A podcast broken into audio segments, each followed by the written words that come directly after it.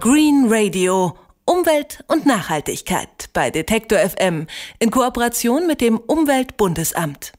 Radfahren ist gesund, das ist eine Binsenweisheit. Dass Radfahren auch vergleichsweise billig ist und obendrein ziemlich klimafreundlich, das ist auch nichts Neues. Will man aber die Politik davon überzeugen, mehr Geld in den Ausbau des Radverkehrs zu stecken, dann reichen solche pauschalen Aussagen nicht. Da braucht man konkrete Zahlen und harte Fakten. Deshalb hat das Umweltbundesamt zwei Studien in Auftrag gegeben, die gefragt haben, welche Investitionen sind eigentlich nötig, damit mehr Menschen Rad fahren und was würde das dem Klima überhaupt bringen. Henrik Kirchhoff hat sich die Ergebnisse der Studie mal erklären lassen. Verglichen mit dem Auto zieht das Fahrrad als Verkehrsmittel noch immer den kürzeren. Im Schnitt nutzen die Deutschen es nur für jeden zehnten Weg. Dabei würde sich mehr Radverkehr lohnen, nicht nur für die Umwelt. Für eine Studie des Umweltbundesamtes haben Wissenschaftler ein Modell des gesamten deutschen Verkehrsaufkommens erstellt. Es zeigt anhand von Umfrageergebnissen von 2008, welche Strecken die Deutschen zurückgelegt haben und mit welchen Verkehrsmitteln. Mit diesem Modell haben die Forscher anschließend verschiedene Szenarien durchgespielt erklärt Gerd Axel Ahrens, Verkehrswissenschaftler der Technischen Universität Dresden. Wir haben zum Beispiel die Annahme getroffen, was passiert, wenn 50 Prozent der Wege unter fünf Kilometer und da kann mir einer erzählen, dass dafür das Auto das äh, schnellste und äh, beste Verkehrsmittel ist.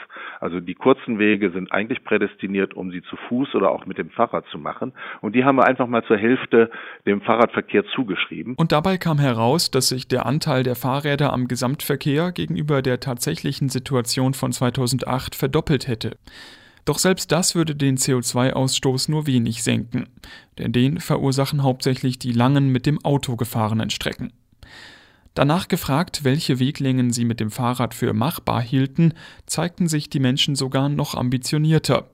Würden sie sich an ihre eigenen Angaben halten und die genannten Strecken tatsächlich radeln, dann sähe die CO2-Bilanz des Verkehrs deutlich besser aus. Da kommt dann schon fast 20 Prozent CO2-Minderung raus. Daran sieht man, wenn man Menschen fragt nach Meinungen, nach Absichten, dann sind sie alle unheimlich gut. In der Realität verhalten sich aber doch anders, als sie sich das im Kopf wünschen. Eine zweite Studie des Umweltbundesamtes hat untersucht, wie sich der Anteil des Rad- und Fußverkehrs in Städten steigern ließe, was also zu tun ist, damit die Menschen mit dem Fahrrad nicht nur liebäugeln, sondern es tatsächlich auch benutzen. Die Forscher kamen zu dem Ergebnis, dass die öffentliche Hand für ein Plus von 10 Prozentpunkten ungefähr eine Milliarde Euro investieren müsste, etwa für Radwege. Doch das allein genügt nicht, meint Kilian Frei, wissenschaftlicher Mitarbeiter am Umweltbundesamt. Um diese Radverkehrsmaßnahmen zu fördern, ist es auch wichtig, den Pkw-Verkehr einzuschränken. Da nennt der Forschungsnehmer zum Beispiel preisliche Instrumente wie zum Beispiel City Mode oder Parkraummanagement ausweiten. So ließe sich zugleich ein Teil der Ausgaben für mehr Radinfrastruktur wieder hereinholen. Ohnehin wäre die eine Milliarde Euro für mehr Radverkehr nicht nur aus Umweltgesichtspunkten gut angelegt. Das Tolle ist, und das ist auch sehr wichtig, dass es volkswirtschaftlich einen positiven Effekt hätte.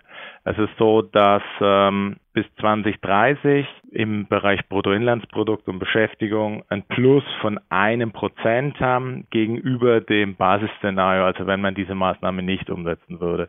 Es ist auf jeden Fall klar, dass wir zumindest mit unseren Umweltschutzempfehlungen der Volkswirtschaft nicht schaden und das hat uns auf jeden Fall gefreut, dass das Ergebnis ist. Außerdem profitiert jeder persönlich, der vom Auto aufs Fahrrad umsteigt. Denn damit fahre man deutlich billiger und gesünder, meint Kilian Frei. Laut Weltgesundheitsorganisation halbiere regelmäßiges Radfahren das Risiko, frühzeitig zu sterben. Für den Klimaschutz wäre allerdings noch mehr getan, würde man den Anteil des Bus- und Straßenbahnverkehrs um 10 Prozentpunkte steigern. Dafür müssten die Kommunen zwar deutlich mehr Geld ausgeben als für ein paar Radwege, doch sie würden damit eine Reihe weiterer positiver Veränderungen anstoßen. Haben wir einen sehr guten ÖPNV, dann kann sich der Bürger dieser Stadt, er kann sein Auto abschaffen und das fördert dann zum Beispiel auch wieder den Radverkehr. Das wiederum spart noch mehr Geld und das bringt dann auch mehr Gesundheitsnutzen, weil die Leute auch mehr Fahrrad fahren. Der Schlüssel zu einem klimafreundlicheren Verkehr ist also, das eigene Auto durch mehrere flexible Verkehrsmittel zu ersetzen. Fahrrad und öffentlicher Nahverkehr sind zwei davon, In Zukunft wird es noch weitere geben, sagt Verkehrswissenschaftler Ahrens. Wir nennen das multimodale Ansätze. Dazu gehören Leihfahrräder, aber genauso Leihautos, auch die flexiblen äh, Autos Car2Go, Drive Now. Das sind also Autos, die irgendwo in der Stadt stehen. Man greift sich eins und fährt One-Way damit hin, wo man hin will. Man muss es nur legal parken. Und Menschen, die diese Angebote nutzen, das sind die multimodalen Verkehrsteilnehmer, die sich nicht unbedingt ein Auto kaufen und die viel mehr Fahrrad fahren und viel mehr ÖPNV fahren, als wir Normalbürger das heute noch tun. Ein eigenes Auto kaufen schon heute nur noch wenige junge Menschen, sagt Ahrens. In Zukunft könne man vielleicht selbst in dünn besiedelten Gebieten darauf verzichten. Stattdessen könnten dort Pedelecs, also Elektrofahrräder, längere Strecken überbrücken, und sei es nur bis zur nächsten Bushaltestelle. Green Radio. Umwelt und Nachhaltigkeit bei Detektor FM in Kooperation mit dem Umweltbundesamt.